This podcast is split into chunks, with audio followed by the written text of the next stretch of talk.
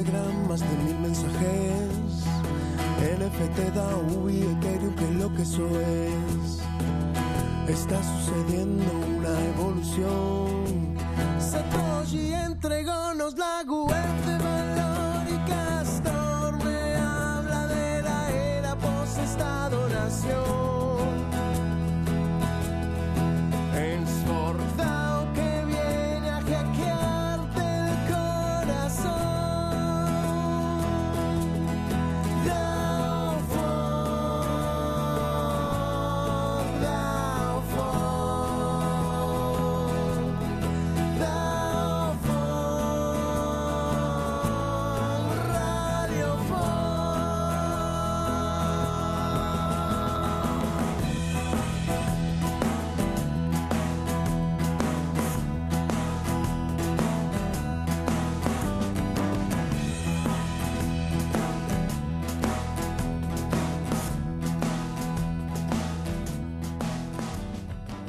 Hola, hola, buenas tardes, ¿cómo les va? Los saluda Nicolás. Arrancamos una nueva emisión de los Spaces del Fork, esta vez con rayitas de invitado, pero antes de hablar con él, vamos a, les voy a contar quiénes están acá. Está Sobol, está Moni, vamos a charlar con rayitas hoy. Eh, está Fran en la producción, también Max y el ruso, que se encargan de pasar el, el space a Spotify donde después nos pueden escuchar. Eh, y como les dije yo, mi nombre es Nicolás. Tenemos POAP hoy, en un ratito vamos a estar pasando la palabra secreta, así que estén al tanto de eso con la app a mano para claimearlo. Eh, bueno, el space va a durar una hora y vamos a estar hablando de DAOs, de qué son, para qué sirven, cómo las podemos usar, cómo, cómo pueden llegar a funcionar.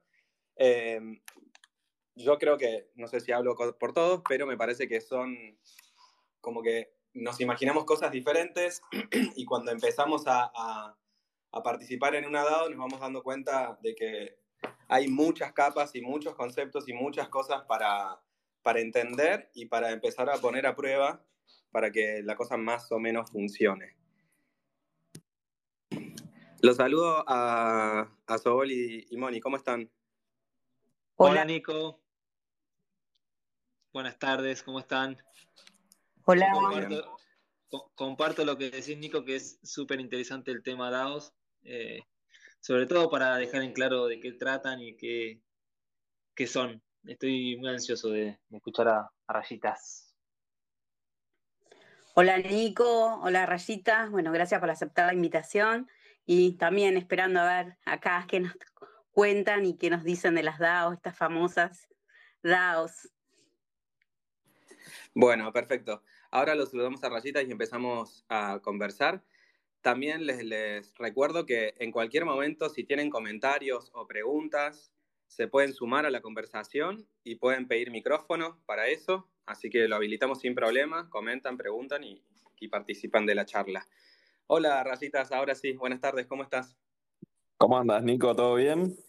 Todo muy bien, entusiasmado, como decía Sobol, eh, porque sos una persona que frecuentemente comparte mucho de lo que sabe y, la verdad que se valora mucho eso. Comparto lo que dice Moni de, de, de agradecerte por, por, estar acá, dando tu tiempo, para que seguramente te hagamos preguntas, algunas raras y otras no tanto, pero juntos vamos a ir aprendiendo eh, y descubriendo esto que nos reúne hoy con, con la temática de las DAOs, así en general.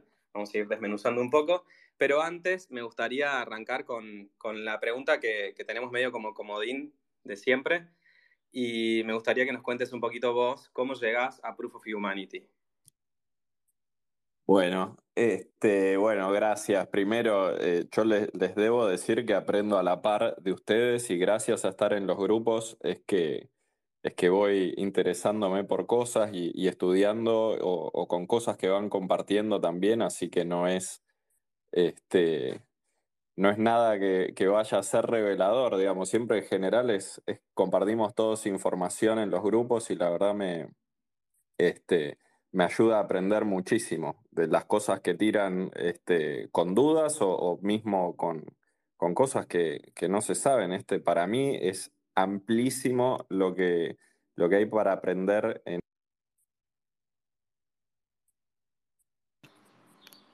Quedó en lo que hay para aprender, me parece que, se conectó o se fue. Vamos a avisarle. Creo que está bueno que, que se formen estas DAOs y mini DAOs y subDAOs de las que vamos a hablar. Buena forma de que todos vayamos aprendiendo. Y sobre la, la pregunta que me haces de Proof, eh, yo a Santi lo conocía, bueno, varios de ustedes saben, hace, hace varios años del partido de la red. Em, yo me había medio nada, este, no, no, uso, este, no tengo tele, no, no uso redes sociales. Ahora este año recién me hice esta cuenta este, de Twitter, pero no, no suelo estar. Y Telegram me sumé por, por Proof of Humanity. Este, alguien me avisó, porque con esto de no tener redes no, no sabía de que este, Santi lanzaba ese día este, este proyecto. Y, y nada, lo vi, lo, vi en la página, lo estudié un poquito así rápido, este, no hice mucho research y mm, subí mi perfil. Eh, no sé si fue el 11 o el 12 de marzo, que fue el, mismo día que, que, salió. Me puse ahí a mirar, yo estaba ahí ya con algunas cosas de DeFi y mm, me puse a mirar enseguida el tema de, del token, cómo, cómo funcionaba UBI, eh, los pools. De hecho, hice ese grupo, creo que fue el primero que armé yo, eh, probando cosas. Este, así que nada, sí, llegué, llegué creo que día uno o dos, y, pero fue así medio random. Me avisaron, no me acuerdo bien, y, y nada, me metí ahí a estudiar un poquito de qué se trataba. Me imaginaba que, que habías llegado en, en, los primeros días y justo cuando dijiste 11, por, por, referirte a una fecha como 11 de marzo, pensé que ibas a decir que, iba, que eras el perfil número 11 que se subía. Eh, ah. De lo que estabas contando, me quedó como raro que no tengas tele, normal me parece, o que no veas tele, pero que no uses redes estando en cripto. O sea, no entiendo cómo manejas el FOMO, primero que nada, porque todo pasa en Twitter, en Discord, en los grupos de Telegram y en cualquier otra red social, las comunidades, sí. justamente, eh, por ahí pasan todos los anuncios, las novedades y, y, cosas para estar al pendiente. No sé, a vos te avisaron, por ejemplo, de Proof of Humanity, pero no sé cómo te manejas entonces en tu día a día. bueno, eh, todo, digamos, desde la televisión hasta las redes, yo trataba siempre un poco de que yo ir a buscar la información y no de que la información me llegue. Este, así que, digamos, porque siento que eso un poco hace que, que, cada uno, digamos, termine haciendo lo que, lo que anuncia el otro o lo que quiere el otro que hagas, en vez de uno ir a, a buscarlo proactivamente. Por eso más me, gusta más el concepto de YouTube que, que televisión. Eh,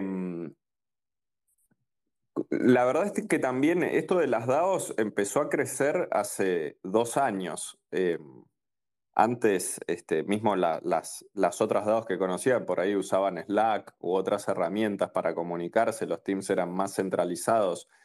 Eh, no, o sea, no sé, eh, Discord y Telegram me parece que explotaron en, en los últimos dos años, no es de toda la vida justo hoy no me acuerdo con quién hablaba, pero yo, no sé, en 2016, 17, 18, todo eso, la información estaba en Reddit. Eh, y, en Twitter, obviamente, también. Yo leía Twitter a veces, pero sin usuario, digamos, entraba así como invitado en, en modo incógnito. Este, pero nada, iba, iba en general a leer Bitcoin Markets ahí en Reddit o, alguna, o algún otro canal este, para informarme. Pero para no desesperarme también y justamente para no caer en el FOMO, ¿no? Porque así uno comete muchos errores también en cripto. Hoy, fíjate, hoy tuvimos un día bárbaro en cripto este, en cuanto a noticias y las noticias cómo movieron el precio. Eh, y a veces uno, si está sobreinformado, este, puede tomar decisiones que, que a la larga no, no, sean, o a la corta tampoco sean la mejor. Eh, entonces a veces estar un poco desconectado, no poder acceder a las cosas tan rápido, también te ayuda a, nada, a no cometer errores. Claro, a no, a no acelerarte y, y terminar haciendo medio cualquiera por el FOMO, justamente.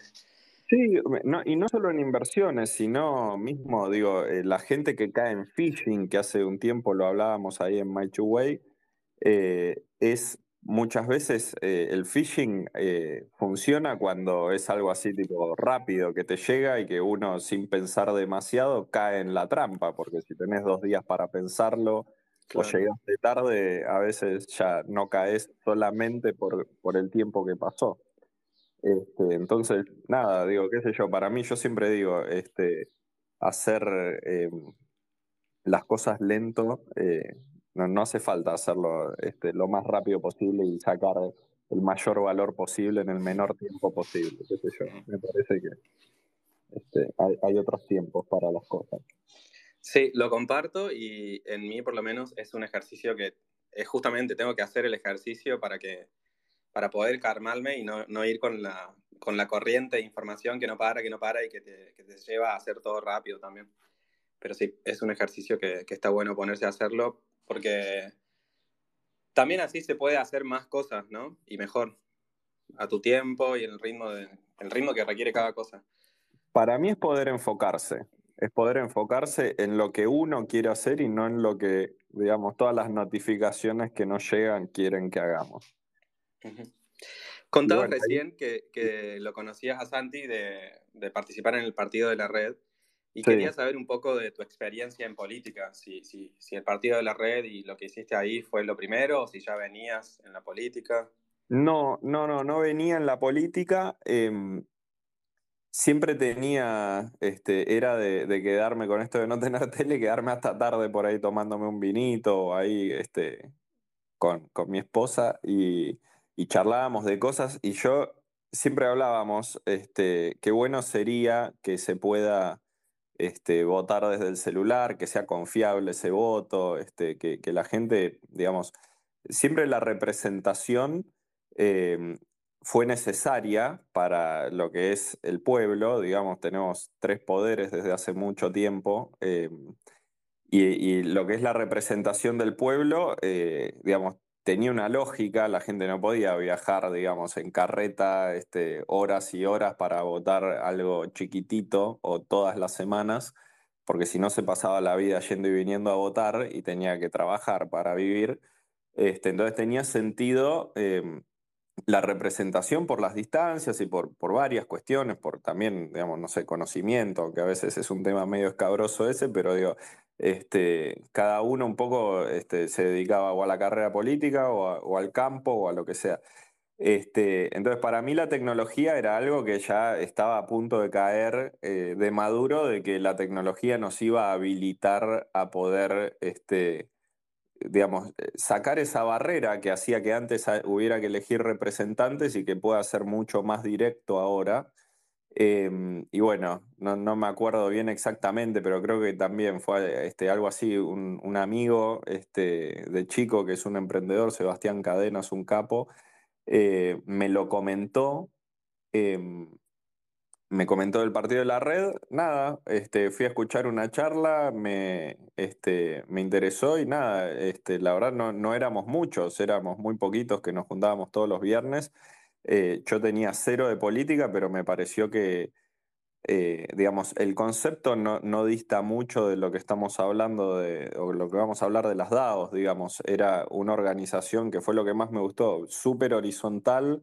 Eh, se armaban nodos, lo que hoy en, cripto o proyectos de, alrededor de blockchain conocemos como guilds, este, que, básicamente tenían bastante autonomía cada uno de ellos. Em, no sé, estaba la gente de comunicación, la gente que programaba Democracy OS, este, estaba eh, gente que nos ocupábamos de juntar las afiliaciones, este, gente que nos ocupábamos de ir a la plaza a repartir este, los papelitos. Em, cada uno eh, con, su parte nos organizábamos así, pero cada uno no era bastante autónomo, no, eh, no había este, alguien que cortara el bacalao. Obviamente siempre este, hay personalidades que cumplen más esos roles que otras. Eh, yo, como decía, no, no, era cero de la política, así que este, me, enfocaba más en otras cosas donde pudiera aportar y no, no en lo que no sabía. Eh, Y siendo cero de la política, como decís, eh, ¿esa experiencia te, alejó más de la política tradicional o qué fue lo que viste participando en el partido?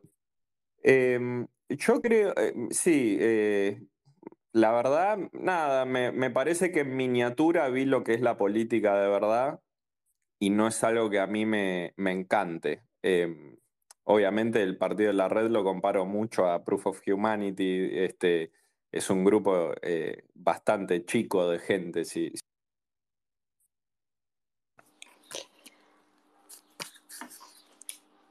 Bueno, parece que se cayó otra vez. Suele pasar que se desconecte por unos segundos. Y 15 los viernes. Em, con lo cual, digo, era, era todo en miniatura, pero sí, digamos, este, vi, a, mí no, no me encanta todo el tema de política. De hecho, este, no, no me gusta. Eh, me parece que sí la tecnología puede ayudar a, cambiarlo y por eso me, involucro, pero no, no fue algo que me encantó o, que dije, uh, quiero más después de esto. De hecho, después del partido de la red nunca volví a participar en política activamente. ¿Y a cripto cómo llegaste? Bueno, eso es una de las mejores cosas que, que me dejó el partido. Este, Obviamente había escuchado alguna vez del tema porque laburé, laburo en tecnología desde, desde muy chico, desde que empecé básicamente, siempre relacionado a la tecnología, así que había escuchado, pero ahí en el, en el 2013, en el partido de la red, fue cuando este, me terminé cruzando con, con varios chicos, a pesar de que éramos muy pocos, la, concentración de gente en cripto era muy alta, estaba este, Fede de Cleros, estaba Santi, estaba un chico de, que es cofundador de Decentraland también, em, había varios que minaban, así que siempre antes o, después de tener las charlas del partido eh, se hablaba un poco de esto, así que fue un poco lo que a mí me ayudó a, dar ese salto, viste que a veces uno lo escucha, lo escucha, lo escucha, pero no, no se termina de decidir, lo mira con desconfianza, no sabe cómo hacerlo. O sea, hacer una billetera no es como ahora que entras a Metamask, la descargas y en tres minutos este, salís andando. En esa época ni siquiera existía Ethereum ni todo esto que hay hoy. Así que eh, nada, tuve que pedir ayuda ahí para que me dijeran cómo, cómo armar una billetera y cómo se, accedía a esto. Y era muy lúdico en esa época. Tampoco es que que era algo como, como hoy que podés entrar a cualquier exchange, comprar, fondeas en el día, digo, era realmente difícil y, en general era mucho peer-to-peer, me acuerdo. O sea, alguien quería, se iba de viaje, quería vender algunos bitcoins y el otro, digamos, se los intercambiaba. No me imagino lo difícil que debe haber sido. Yo escuchaba de cripto, pero en los medios nada más, que eso tampoco está bueno. Porque lo único bueno que escuchaba era la columna de Santi Siri, por esa época, en 2012 creo, en Radio Metro. Pero después lo que se dice en los medios sigue siendo igual, que es todo medio catastrófico, que es ilegal, que lo usan los terroristas a, todo lo que es blockchain y Bitcoin. Em, así que no me imagino, pero bueno, vos estabas en un contexto justo, es como que tenés buenos amigos, por lo que contás, em, que te avisan de cosas y te, van, te fueron pasando información por lo que decidiste entrar.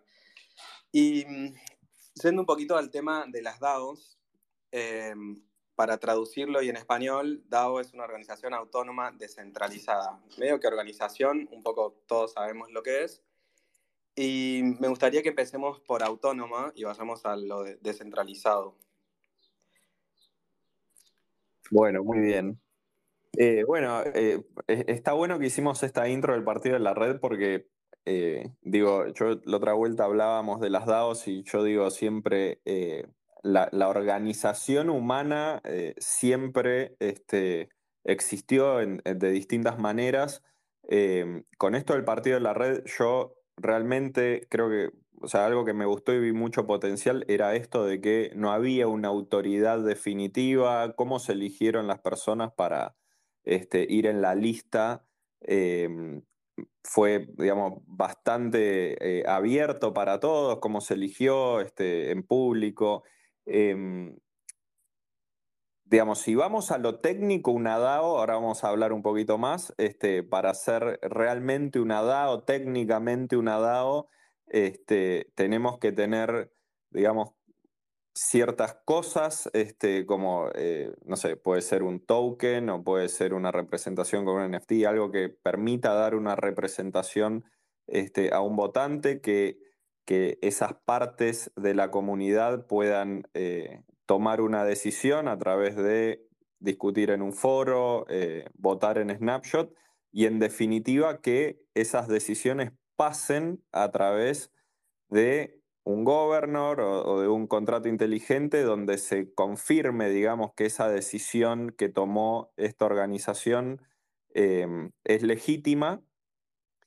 Eh, podemos hablar, si quieren, un poco de estos mecanismos como el governor, eh, pero eh, básicamente, digamos, el partido de la red no era un DAO en sí, si bien el espíritu, la organización de hacerlo este, horizontal, descentralizado, autónomo, en nodos donde cada uno de los grupos este, tiene, eh, digamos, su autonomía, valga la redundancia, para, para actuar y para este, proponer eh, su hoja de ruta y también para ir eh, mencionando los objetivos en la medida que van avanzando, em, sin, digamos, más allá de que existe el feedback y, la, digamos, retroalimentación con otros nodos, cada uno tiene verdaderamente una autonomía pero aún así el partido de la red no entra en la categoría de lo que técnicamente llamamos hoy una DAO, porque las nuevas herramientas, que en esa época no, existían, eh, nos permiten justamente eliminar a esos terceros de confianza como se hacía antes, porque por ejemplo, yendo al partido de la red,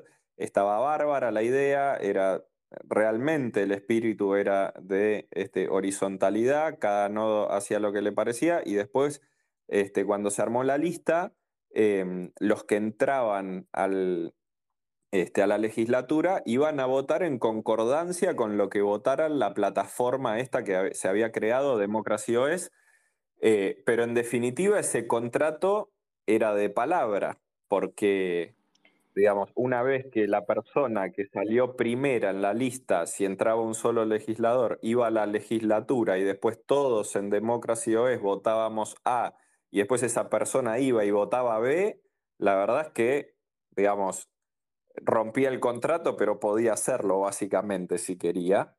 Este, y yo creo que las herramientas de hoy que hacen que técnicamente se pueda hacer o decir algo realmente descentralizado es que, en, yendo a ese ejemplo, si este, toda la gente votaba A, que el enforcement, de hecho, de, eso, este, eh, efectivamente sea A la votación que, que dé ese representante al final o que la DAO decidió, y no que terminemos dependiendo de la confianza de una persona que había salido elegida para decir A o B en representación de todos.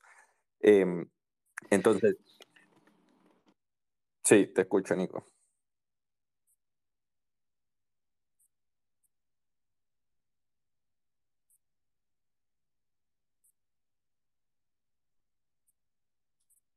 Nico.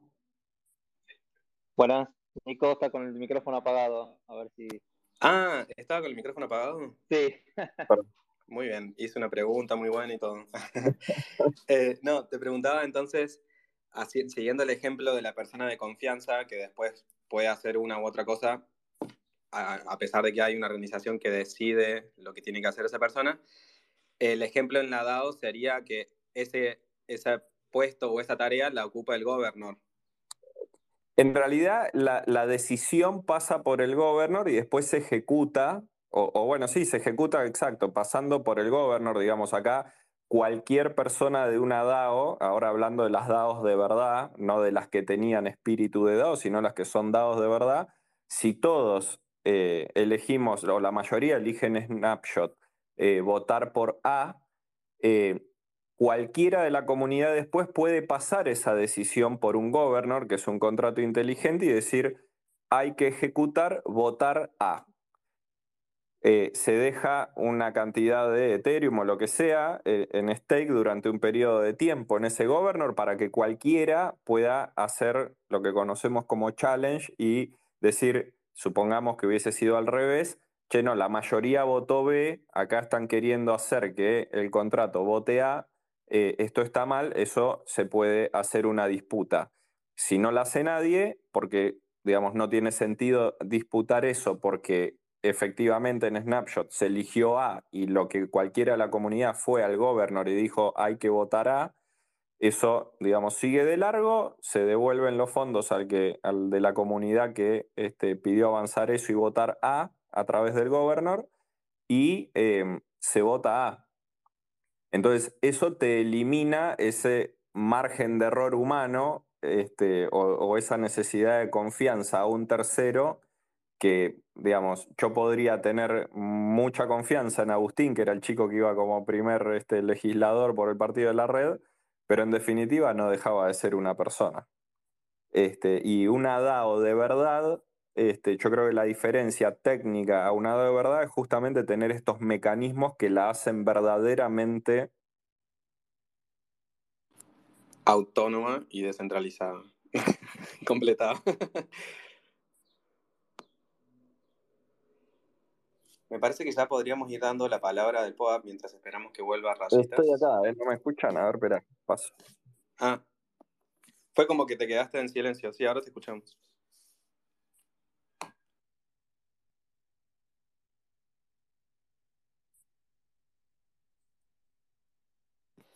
Bueno, vamos a probar el POAP.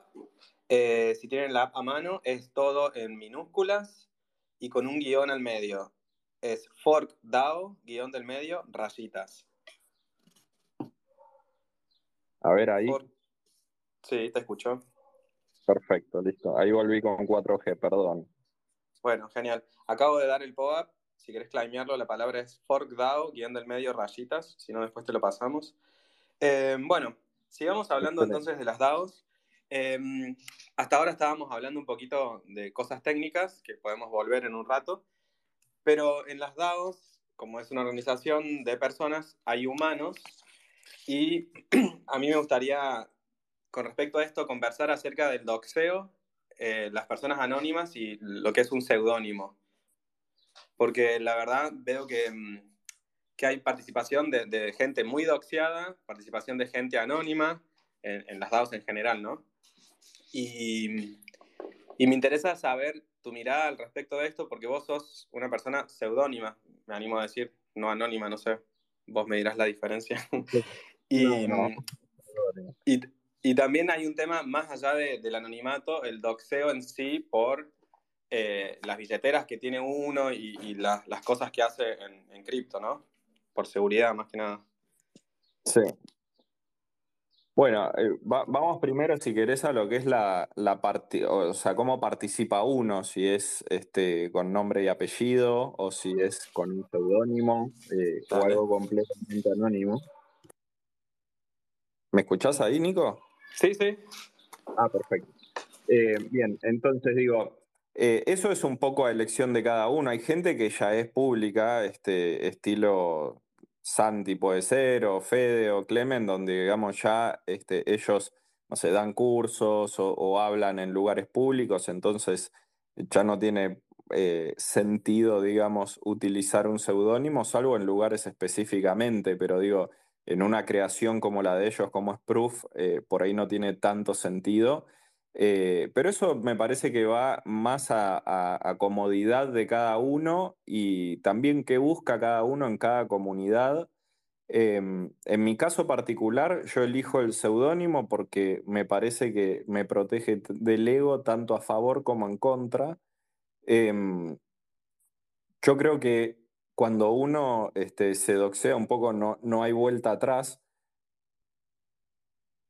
Y a veces eso, no sé, este, con esto de que yo comentaba de que no uso redes, este, trato de, ser cuidadoso con, el manejo de información, no solo en Web 3, sino también en Web 2, Web 1 y Web 0.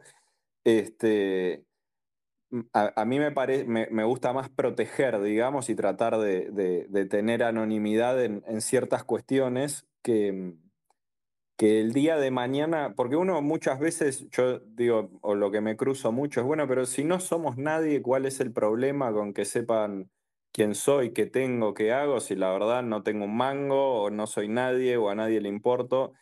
Eh, y el tema con la tecnología es que uno va dejando huellas, y es verdad que uno hoy no es nadie, pero las cosas cambian rápido en el mundo y este, por más que seas nadie, la información y la huella digital la vas dejando. Este, entonces, con los likes, con los videos que vemos, con, las cosas que decimos, eh, que obviamente todos estos servicios gratis que usamos eh, tienen su, backdoor. Eh, yo creo que hay que tratar de dejar la menor huella digital posible para que si en un futuro algo cambiara y paso a ser una persona interesante para alguien, tenga la menor cantidad de información posible sobre mí, en un balance donde eso tampoco haga que tenga que vivir encerrado dentro de una cueva sin conexión para el afuera, ¿no? Sin relacionarme, porque eh, qué sé yo, de la, como decíamos al principio, yo aprendo de, ustedes, ustedes aprenden de mí y, digamos, eh, nos va haciendo mejor a todos compartir también. Entonces digo, eh, hay que, para mí, buscar un equilibrio en el que uno se sienta cómodo.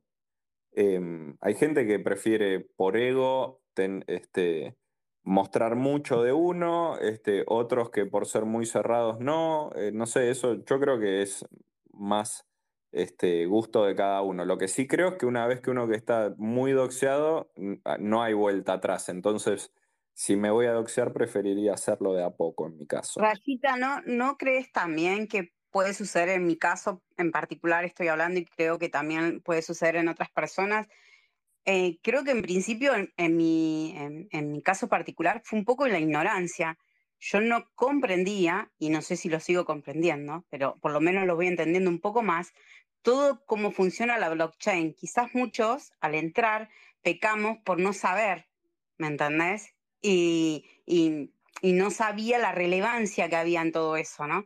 Hay una publicidad española que a mí me gusta mucho, que mm, una chica va a un teatro y hace una entrada y le hacen unas preguntas y el público empieza a responder en función a las preguntas que le va diciendo el entrevistado, ¿no? Y entonces la chica dice de dónde sacó toda esa información y dice de tus redes, ¿no?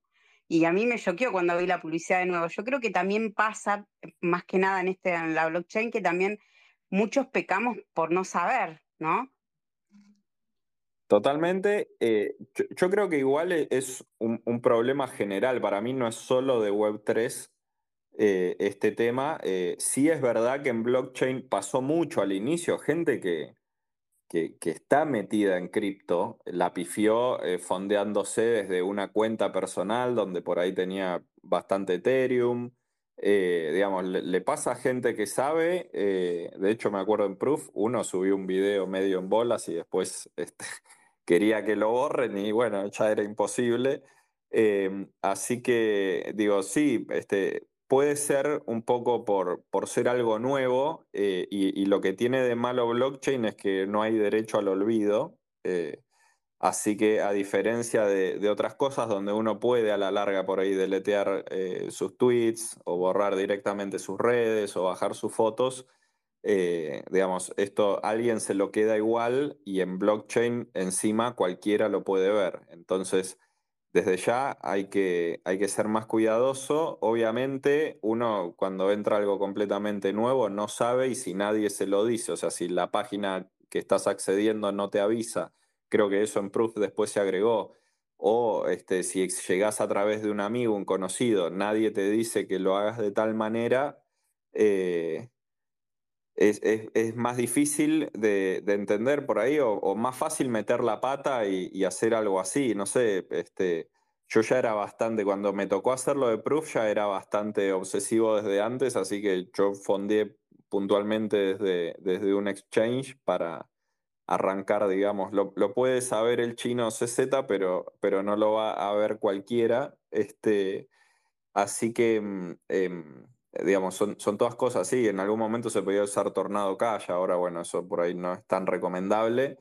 Eh, está bueno separar eh, y, participando de las DAOs también. De hecho, yo tengo, ahora conocen los dos, digamos, porque en, Twitter tengo el otro, pero yo en, las DAOs de Discord participaba como Caimana y en, y en las DAOs de Telegram como Rayitas.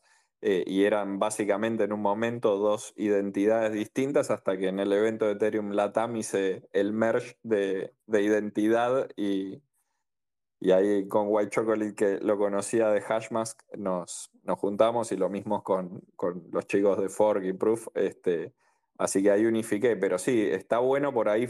De hecho yo tenía las billeteras separadas, los NFT separados y digamos a decir eso, que el otro día escuchando el space que hacían con Muke y, bueno, no sé cómo se nombra, eh, y hablabas ahí de separar las billeteras y por eso, pero sí, eh, pensaba cuando lo escuchaba el otro día, es que si nadie lo dice o, o, nadie te lo explica, porque tampoco es algo que yo encuentro, bueno, también uno aprende con el otro o escuchando o entrando a estos espacios, pero si alguien no entra, es, complicado acceder y saber la, gravedad que hay en todo eso, ¿no? Eh, a mí me pareció súper interesante el otro día al escucharte cuando hablabas de dividir las billeteras, me acuerdo, y, también en esto, ¿no? De, la identidad, cómo quedamos, vamos a ir dejando las huellas, ¿no? Digital y, lo difícil, ¿no? Porque no se puede borrar. Pero si, como vuelvo a decir lo mismo, si alguien no te lo dice, estás al horno. Yo creo que se va aprendiendo, por eso yo valoro tanto participar de los grupos en, Discord y en Telegram, porque como decía Nico al principio, viste que me preguntabas este, cómo, cómo hacías para informarte. Bueno, e, eso no era tanto así antes. Vos piensen que antes, hasta hace poco tiempo, relativamente 3, 4 años, lo único que podías hacer era comprar Bitcoin, Ethereum, a lo sumo, no sé, Litecoin estaba en esa época desde antes y poco más. En 2017 recién empezaron con las ICO a salir todas estas monedas nuevas y proyectos nuevos y todos tenían tokens, pero antes era como bastante tonto el tema cripto, digamos. Recién en los últimos años, con, con DeFi, con NFTs y con, este, con las DAOs que se empezaron a formar comunidades atrás de proyectos, es que empiezan a, a ver estas herramientas, con lo cual los temas son nuevos y estamos aprendiendo todos juntos. Yo la verdad que lo que vi en Proof of Humanity al inicio eh, era todo prueba y error. Yo me acuerdo particularmente que estuve un mes hasta entrar porque a mí me buchó Santi el primer día y veía a la gente que pasaba de largo a recibir su UBI que valía 3 dólares todas las horas y el mío no entraba nunca y no entendíamos ni siquiera por qué, cómo funcionaba el tema de los vouchers. Y fue, digamos, toda la comunidad que, fue resolviendo problemas, aprendiendo uno del otro, sacando soluciones. Bueno, lo que armaron lo veo ahí a Lucho con CrowdVoucher, con, este, con también, Mateo Neira, por ahí me olvido alguno. Este, pero Lucho me acuerdo que estaba ahí al principio y después se hizo lo de crowdfunding con, con Rocío también, un poco emulando el modelo de crowdvouching, pero con, con los fondos. Y la verdad es que todo eso yo creo que todos nos fuimos nutriendo de todo y aprendiendo una bocha.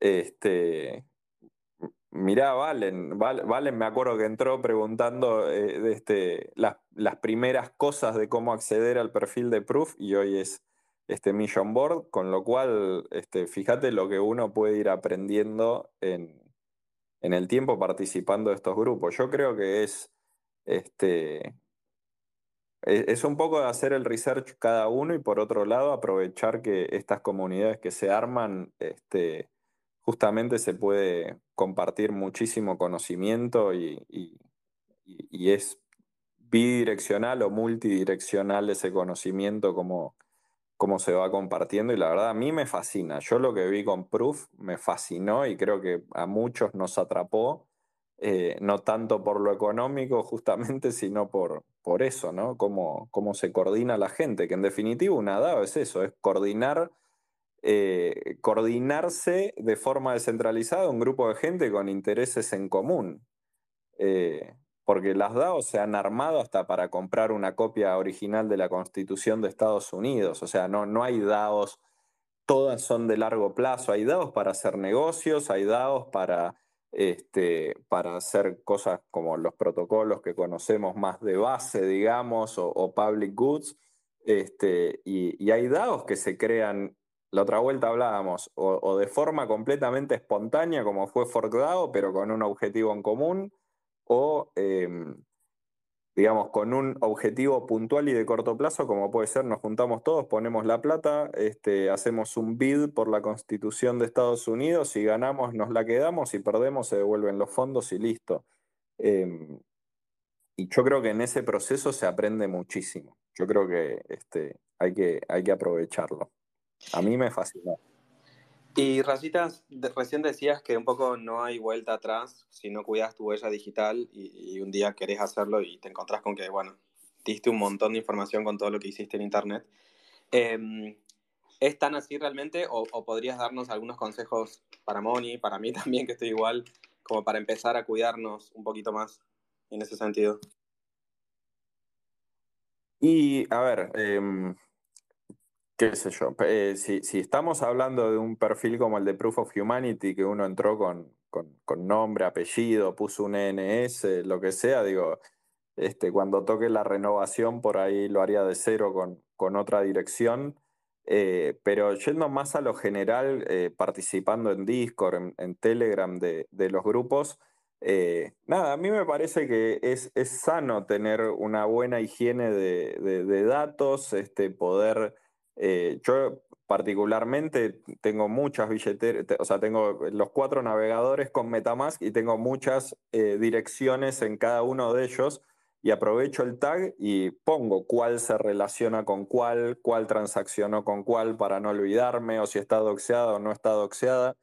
Eh, a, mí me parece que, existen las herramientas para, para, por lo menos tapar un poquito esa huella. Em, y, nada, o sea, eh, a ver, yo decía, eh, es para siempre. Si es para siempre, la verdad que uno también se puede crear una nueva identidad Web3 y empezar de cero, eh, digamos, perfectamente en una nueva comunidad. Em, pero tampoco digo, o sea, tampoco quiero hacerlo ver como, o sea, uno no es un delincuente, digo, yo nunca, nunca, este, por ejemplo, tuve un un, usuario duplicado ni en Telegram, ni en Discord, ni en ningún lado, ni para trolear, ni para hacer este, nada raro. Eh, me, parece una pérdida de tiempo y estoy completamente en contra de que se haga algo así, ni como gracioso, porque en definitiva, eh, para mí, aunque seas un avatar, seas rayitas, caimana o, una foto de un panda, lo que importa es tu reputación. Eh, entonces, a lo que digo es, uno siempre puede volver a crearse una nueva identidad y empezar de cero y empezar sin doxearse de cero, pero la verdad que también uno en el camino va construyendo, va conociendo gente, va este, generando relaciones y también va generando, este, digamos, como si fuera un scoring de, uno mismo, una reputación en definitiva. Y me parece que está bueno mantenerlo y también le da confianza a los demás que qué sé yo, por más que sea rayitas o caimana y no sepas mi apellido, eh, si me ves acá durante cinco años y en general hago más cosas buenas que malas, podés confiar igual en mí. Entonces digo, eh, a mí no me parece necesario estar doxeado y em, creo que se puede construir esa confianza y esa reputación con apellido o con avatar. Y para poder cuidarse de eso, nada, yo me parece que este, uno eh, por ahí si recién arranca, digamos, puede generarse una nueva identidad, pero em, a veces no vale la pena del todo, digo, cada uno tiene que ponerse donde se siente cómodo. Si ustedes se sintieron cómodos dándose de alta con nombre y apellido, digo, tampoco es que creo que haya un problema con eso, em, si a ustedes no les molesta. Trataría sí de que el día de mañana, si ustedes, no sé, van a comprar NFTs, bueno, háganlos desde una billetera distinta a la que usan para Proof of Humanity. Eh, no sé, dejen con la billetera de Proof, donde tienen su apellido y su cara, eh, cosas que vayan a estar relacionadas a estas comunidades. Por ejemplo, nosotros con los chicos de Crypto Random hicimos una multisig donde Em, pusimos em, todos los NFTs de la película de Infinite Machine de Ethereum y ese NFT yo lo tengo en una billetera que está asociada a la de Proof of Humanity y no a la otra que tenía con lo de Hashmask y otras este, comunidades que en un momento no estaban unidas, digamos. Entonces, digo, este, si, si vos vas a usar o a meterte en un proyecto relacionado a la comunidad de Proof, y por ahí te conviene mantener la misma identidad, pero si no querés mezclar y el día de mañana te metes en un proyecto nuevo que nada que ver a Proof, que no te vas a cruzar gente de Proof, bueno, ahí podés generarte una nueva identidad menos doxeada que la que tenés en Proof y mantener esas dos. De una. Bueno, si alguien tiene comentarios o preguntas, pide el mic nomás. Eh, repito la palabra para claimear el POAP. Eh, tiene un guion al medio, es todo en minúsculas, y es forkDAO, guion medio, rayitas. Em, volviendo un poco a, la tercera palabra de DAO, o bueno, tercera no, la primera en inglés, que es descentralizado. Em, yo siento un poco que, bueno, vos decías hace dos años que como que explotó todo esto de, las DAOs, em, y pensaba como que un poco se busca la descentralización, pero también se choca con que muchas de las cosas que se utilizan para crear una DAO y estar participando, a veces son centralizadas. No sé, por ejemplo, Telegram, que por lo menos en Proof y en, y en lo utilizamos para comunicarnos entre los participantes de la DAO y los miembros. Eh, y es algo centralizado que tenemos que estar confiando en, un owner, en los admin y demás. ¿Y vos cómo ves esto? Porque todo además crece y, va pasando muy rápido. Eh, ¿Para qué lado pensás que va a ir esto? Mira, yo soy fundamentalista de, la descentralización, pero no boludo, digamos, como decimos los argentinos. Em, a mí me parece que, eh, digamos, en la medida que se puede extender herramientas descentralizadas realmente de comunicación, va a estar espectacular y espero que llegue lo antes posible. Pero en el mientras tanto, eh, la verdad es que la herramienta es un medio y este, hay que ver dónde la comunidad se siente más cómoda. Yo tengo comunidades que son mucho más nativas de Discord y cuando se planteó generar un Telegram salieron corriendo.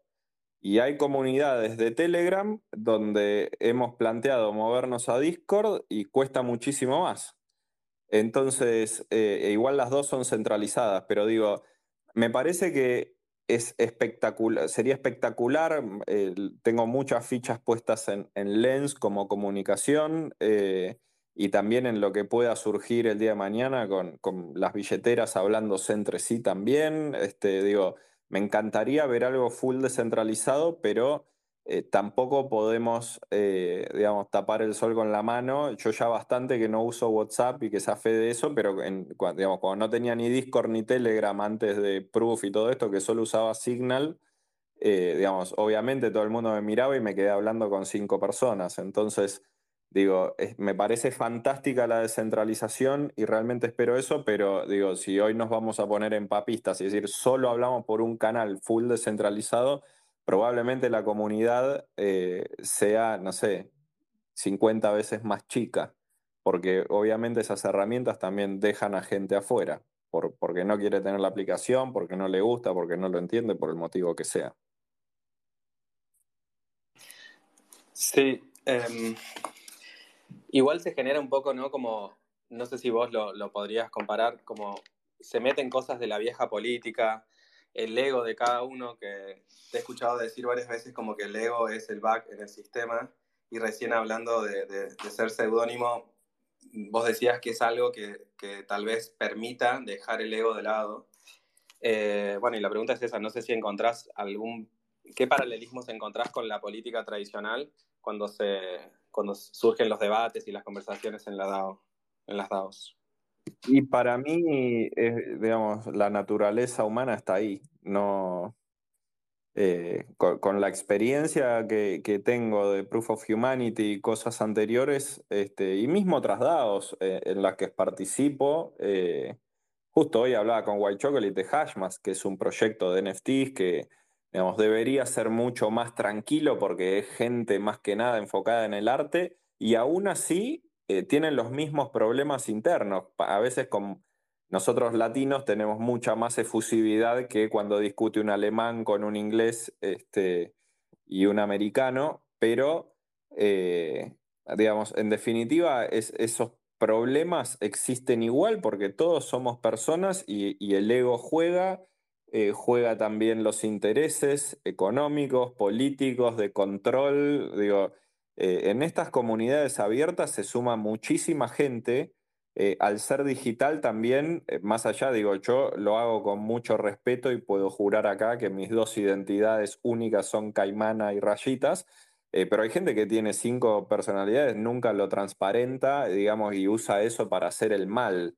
Entonces, digo, eh, no sé, para mí no,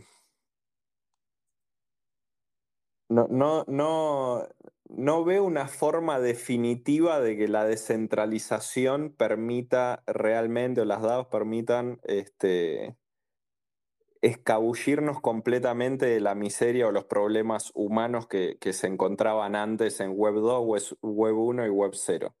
Eh, para mí, a la larga, todos traemos los, problemas y bagajes de antes a, la conversación actual, que transcurre en otras herramientas. Este, tenemos otros mecanismos para, tomar decisiones, pero en definitiva seguimos siendo, siendo personas atrás. Y, Como que evoluciona la tecnología, las herramientas y todo, menos la posibilidad del humano de, tener otro tipo de debates, dejándole afuera y el interés de cada uno, ¿no? Es, un tema, sí. Ahí, yo creo que la tecnología es buena, pero no es ni buena ni mala, es lo que hacemos con la tecnología. Creo que ahí es, lo relevante. Recién hablabas de, por ejemplo, si usas un, eh, distintos em, eh, seudónimos, distintas eh, identidades para para, si la haces para, para hacer el bien, excelente, pero hemos visto por distintas participaciones en los grupos que no siempre es así. Em, entonces, vuelvo a lo mismo, como le digo a mis alumnos, la tecnología está ahí, depende de lo que nosotros hagamos de ella, va a ser buena o mala. 100% de acuerdo, 100% de acuerdo.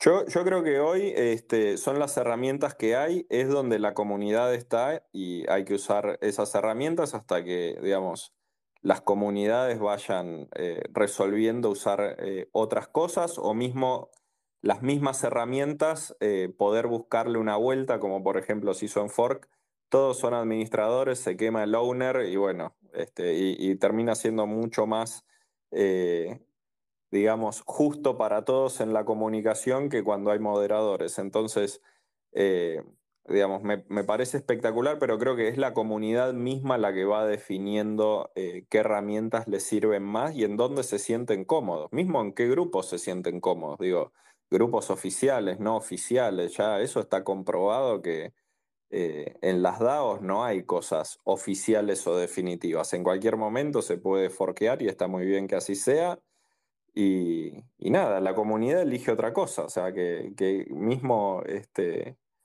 eh, algún líder o, Snapshot o lo que sea digan, che, esto es lo oficial, bueno, no, la comunidad eligió esto otro y, yo creo que eso va a pasar eh, después con, cuando se, se, mueva la conversación a canales descentralizados o a herramientas 100% eh, descentralizados fuera de lo que conocemos Telegram, Discord, WhatsApp o lo que sea. Eh, yo creo que la comunidad misma eh, va a tener en algún punto la necesidad, como se, ha encontrado en Proof, de tener la necesidad de tener más grupos o, con distintos owners o distintos moderadores y la comunidad misma es como el agua, eh, se escapa. Si se va a tener que escapar, se va a escapar y va a hacer lo que tenga que hacer. Es muy, muy difícil tratar de contenerlo a un grupo de gente así coordinada. Me gustó el ejemplo del agua, siguiendo su curso y encontrando un curso nuevo. Y sí, es así. A mí un poco, tal vez me gustaría encontrar herramientas eh, en, estas que tenemos, que no son descentralizadas, como Telegram o Discord, eh, que ya existen para frenar un poco eh, los civils y los trolls y estas varias personalidades que puede generar cualquier persona. Porque mm, siento que además, si sos miembro de una DAO, y esto es una opinión mía igual, Em, como que vení, participá, pero no la embarres, o sea, ¿por qué tenés que estar haciendo esa estrategia? Vení, y sobre todo en, la de Proof, por ejemplo, que somos humanos verificados, estaría bueno que cada uno hable y, se, pueda bancar lo que dice y sostenerlo sin tener que esconderse. Eh, a mí eso es algo que no, que no me divierte demasiado en, en una organización así. Bueno, ojalá se pudiera tener un, grupo con humanos verificados. Un poco el fork, este, hizo eso. Este, yo entré y para quedarte y ser administrador tenían que, tenías que tener un POAP que lo recibías este, con tu dirección de proof, validando tu identidad, digamos. Cualquiera de los que está ahí adentro puede este, ir a proof y ver mi cara, básicamente. Em, yo, creo que está bien, o sea, de vuelta, para mí no hace falta la cara o el nombre y apellido, eh, sí me parece que está bueno eh, que sea resistente eh, e, esa comunicación a, ataque de civils para justamente poder evitar el troleo y todas esas cosas que, la verdad que no suman, que, que, nada, es gente que es negativa y qué sé yo, digo, esa gente para mí está bueno que se la identifique y por lo menos que uno sepa de quién vienen las cosas cuando las dice, ¿no? Entonces digo, para mí yo nunca eh, voy a estar a favor de que alguien se lo silencie o, que no se lo permita participar, eh, pero sí me parece fundamental que, digamos, todos sepan quién es el que está hablando y, y cómo actúa esa persona y que los demás sepan cómo esa persona actúa por detrás también, ¿no? Este, y después que cada uno tome su decisión de cómo quiere tomar lo que dice esa persona. Si todos sabemos que esa persona suele hacerse civils para trolear, suele hacer, digamos, y no lo tenía eh, blanqueado y lo hacía de querusa por atrás, bueno, para mí, qué sé yo, está bueno que, la gente sepa que esa persona está dispuesta a, a, usar esos mecanismos para llevar la conversación para un lado para el otro, entonces después ya cuando escucha hablar a esa persona, sabrá cómo lo toma cada uno. Perfecto. Eh, estamos llegando al final del space. No sé si alguien quiere abrir micrófono, si tiene algo para contar, para preguntar, para aportar. Eh, estamos hablando con rayitas acerca de DAOs. Eh, podríamos seguir hablando muchísimo más, podríamos también organizar para otra vez seguir conversando acerca del tema, porque uno empieza a hablar y no, como que no hay final, porque literal no hay final y todos los días aparece algo nuevo, ya sea una herramienta, una DAO nueva que prueba una determinada cosa que antes no se había probado y demás. Eh, tengo una última pregunta, rayitas. Eh, ya, ya, diste ejemplos de DAOs como la que se organizó para ver si compraban la constitución, por ejemplo. ¿Sabes de alguna DAO que esté surgiendo, que sea nueva o que estés participando vos, que, proponga algo así como raro, disruptivo, fuera de lo normal?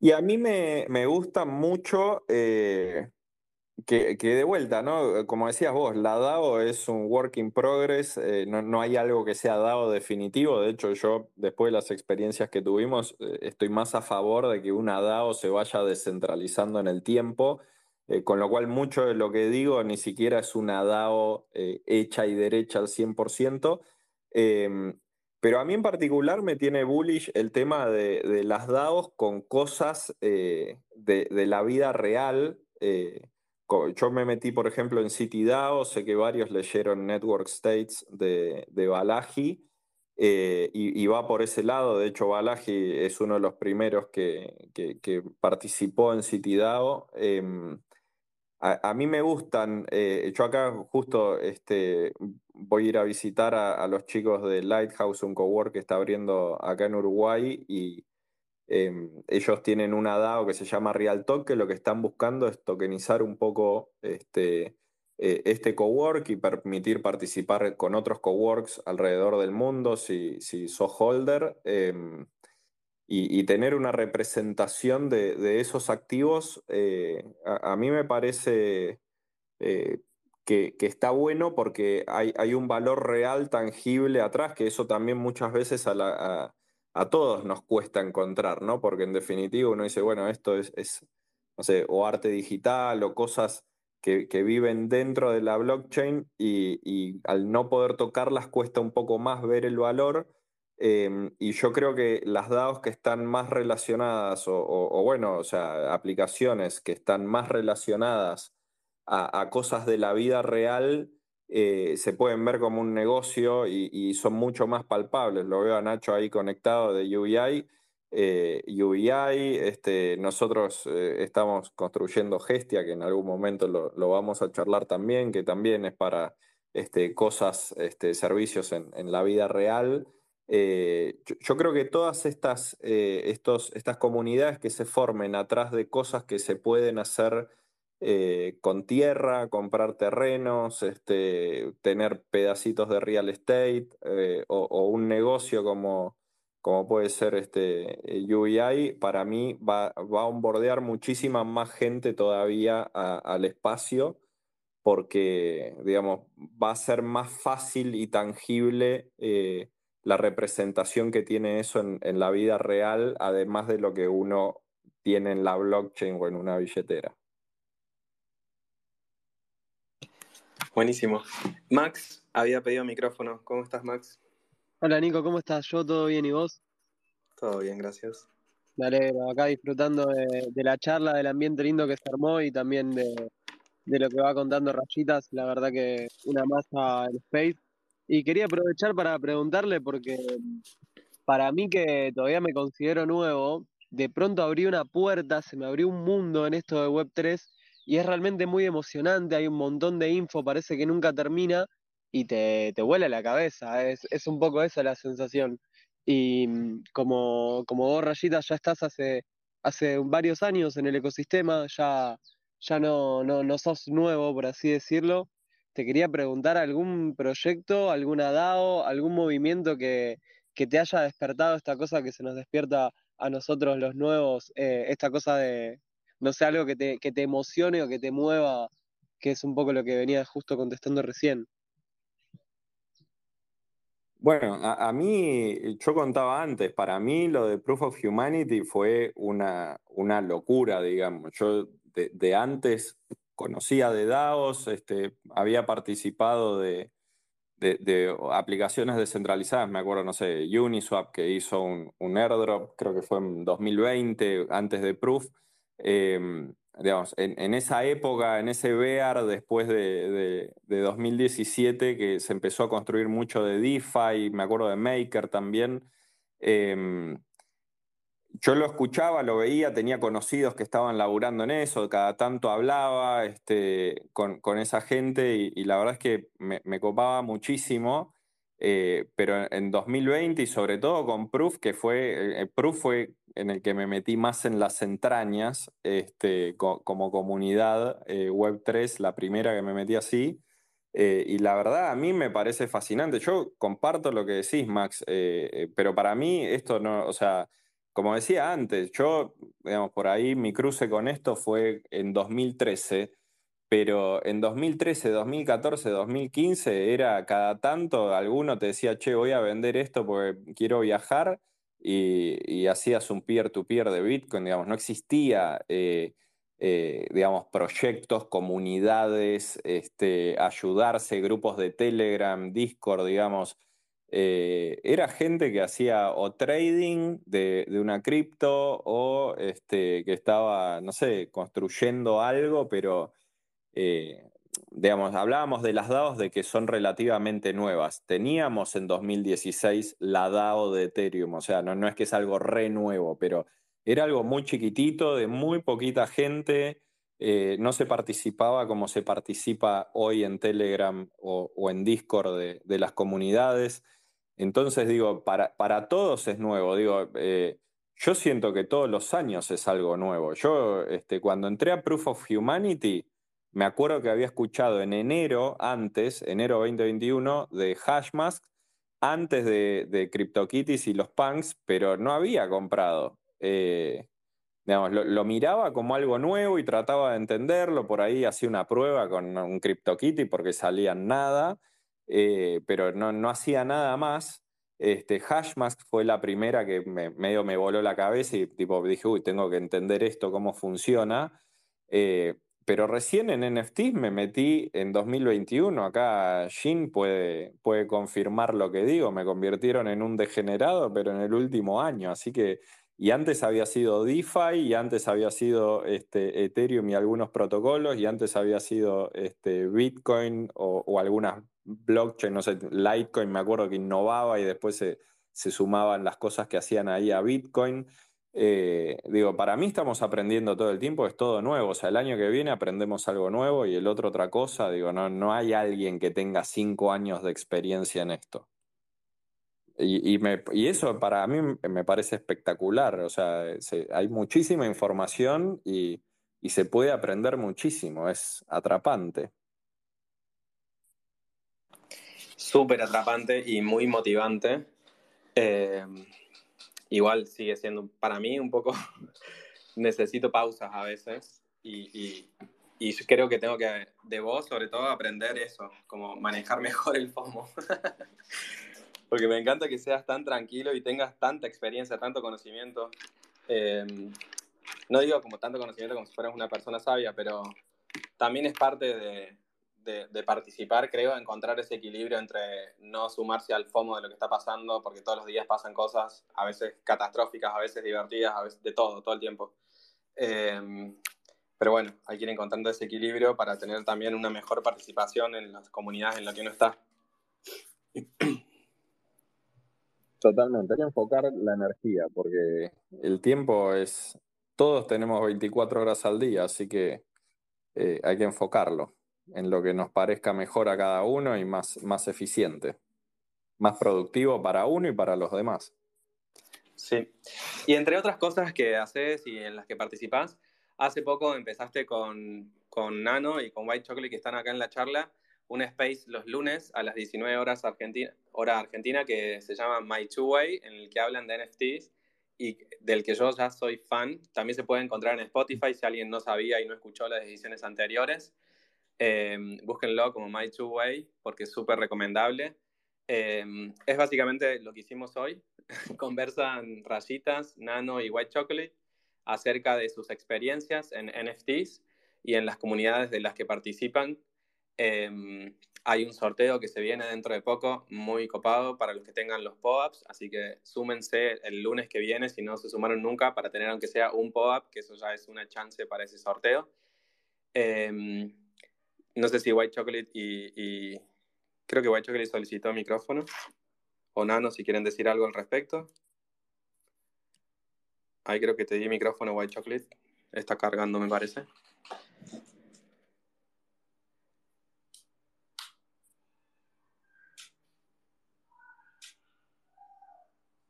Hola, hola. White Chocolate. Hola. Ah, te escucho. Ahí está. bien, bien. Sí. ¿Hablando a mí o quién? Súper. Ah, una notita muy, muy breve, solo para, uno, agradecer a Muke, que me dijo que ustedes iban a tener ese espacio con uh, Rashitas, Caimana, hablando, porque seguramente un tipo tan humilde no iba a decirme que, que voy a hablar ahí y venía a escucharme. Y obvio a, a o Caimana, quién es, por... Gracias, gracias. No, no, no, es, es a ti. Y, simplemente tengo que decir a la gente que ese tipo tiene tanta experiencia y encontrarle, eso era lo, bueno, lo mejor entre él y Addy, uno de mis mentors en, en cripto que he encontrado por, por Hashmass. Y, y simplemente, bueno, de todos quería agradecerte y, y nada más. Gracias, compa. Y siempre con su sabiduría y, su tiempo y energía y su vida para, para hacernos un, bueno, intentando a, cambiar el mundo y e, es, lo más, a, mí es lo más y, y gracias, nada más. Gracias, White Chocolate, por sumarte y comentar. Eh, otra personalidad interesante que estaría bueno conversar con vos también para conocerte un poco más y saber, aparte de Hashmack y el Space My Two Way, en qué andás y en qué participás. Pero lo dejamos para otro día. Invito así en el aire, ya después lo, podremos, lo podríamos organizar. Bueno, gracias a todos por, por, participar, por estar acá escuchando. Muchísimas gracias, Rayitas, otra vez por, por el tiempo y por todo lo compartido. Gracias a ustedes, chicos. Gracias por, por el tiempo. Moni, Nico, Sobol y, Max que hizo la pregunta ahí, White Chocolate y todos los que, los que estuvieron. Sé que está Fran también ahí en producción. No sé, Julín. el ruso. Sí, un equipo todos ayudando para, que salga bien esto. Em, bueno, mi nombre es Nicolás. Nos volvemos. Ah, si, si entraste tarde o si, si, no escuchaste todo o querés escuchar capítulos anteriores de este Spaces, puedes buscar en Spotify ForkDAO. Ahí encontrás todas las grabaciones. Este se va a subir mañana. Eh, lo hacen, se ocupan de eso Max y el ruso. Fran está en la producción, Sobol y Moni estuvieron acá también en, la producción ayudando y conversando. Em, y nos encontramos entonces el martes que viene a la misma hora para descubrir juntos y, y seguir hablando de estos temas que nos apasionan y que nos tienen en el telefonito todos los días. Así que será hasta el martes que viene. Eh, que tengan muy buena semana. Nos vemos, chicos. Un abrazo. Antes de irnos, les quiero recordar que es el cumple de Tute. Pero ahora sí, verdaderamente hoy es el cumple de Tute, así Tute muy feliz. ¿De verdad? Qué grande Tute. El 8 de noviembre. Hoy, es justamente su cumple, pero hoy es de verdad, no todos los de días anteriores, porque viene como la reina, ¿viste? Festejando hace años pero hoy verdaderamente es el cumple así que muy feliz cumpleaños desde la comunidad toda.